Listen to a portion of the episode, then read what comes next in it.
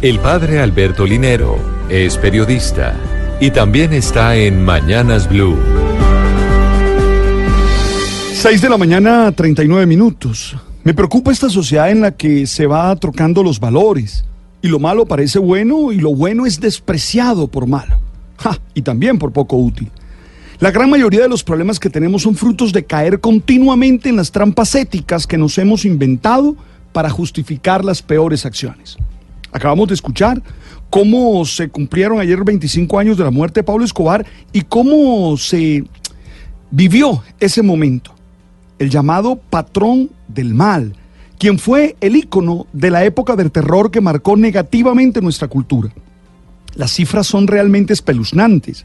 Se calcula que 5.500 personas fueron asesinadas por su influencia.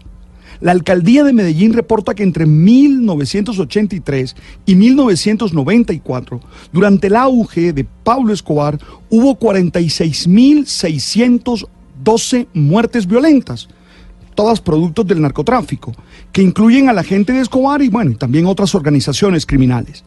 La riqueza de este hombre, según la revista Forbes, se calculaba que su flujo de, de caja alcanzaba los 3 mil millones de dólares de la época y su patrimonio neto más de 2 mil millones.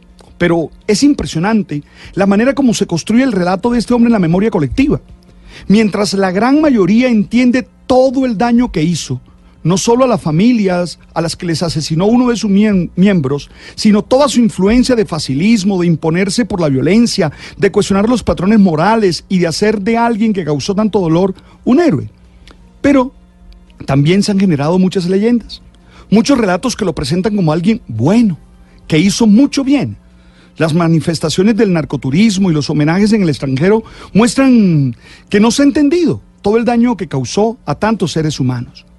Por eso me gustó mucho el video que publicó su hijo Sebastián Marroquín, en el que hace una autocrítica a toda la vida de su padre, autocrítica que se puede sintetizar en dos frases. Dice, es primero a sus víctimas a quienes debemos recordar.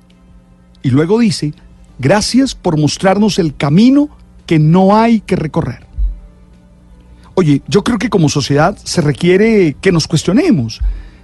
De verdad, ¿qué nos hace valorar? ¿Qué nos hace volver héroe a un personaje de estos? Ahora, no podemos permitir que la violencia, lo ilegal, la riqueza fácil, los atajos éticos terminen siendo los valores que impulsen nuestra vida cotidiana. No podemos acostumbrarnos a exaltar lo que definitivamente nos destruye como sociedad. Tenemos que rechazar con firmeza ética todas esas manifestaciones que intentan justificar las acciones malvadas y violentas que se quieren volver cotidianas y que nos hacen sufrir demasiado. Estas celebraciones nos tienen que cuestionar y tenemos que preguntarnos qué nos está pasando.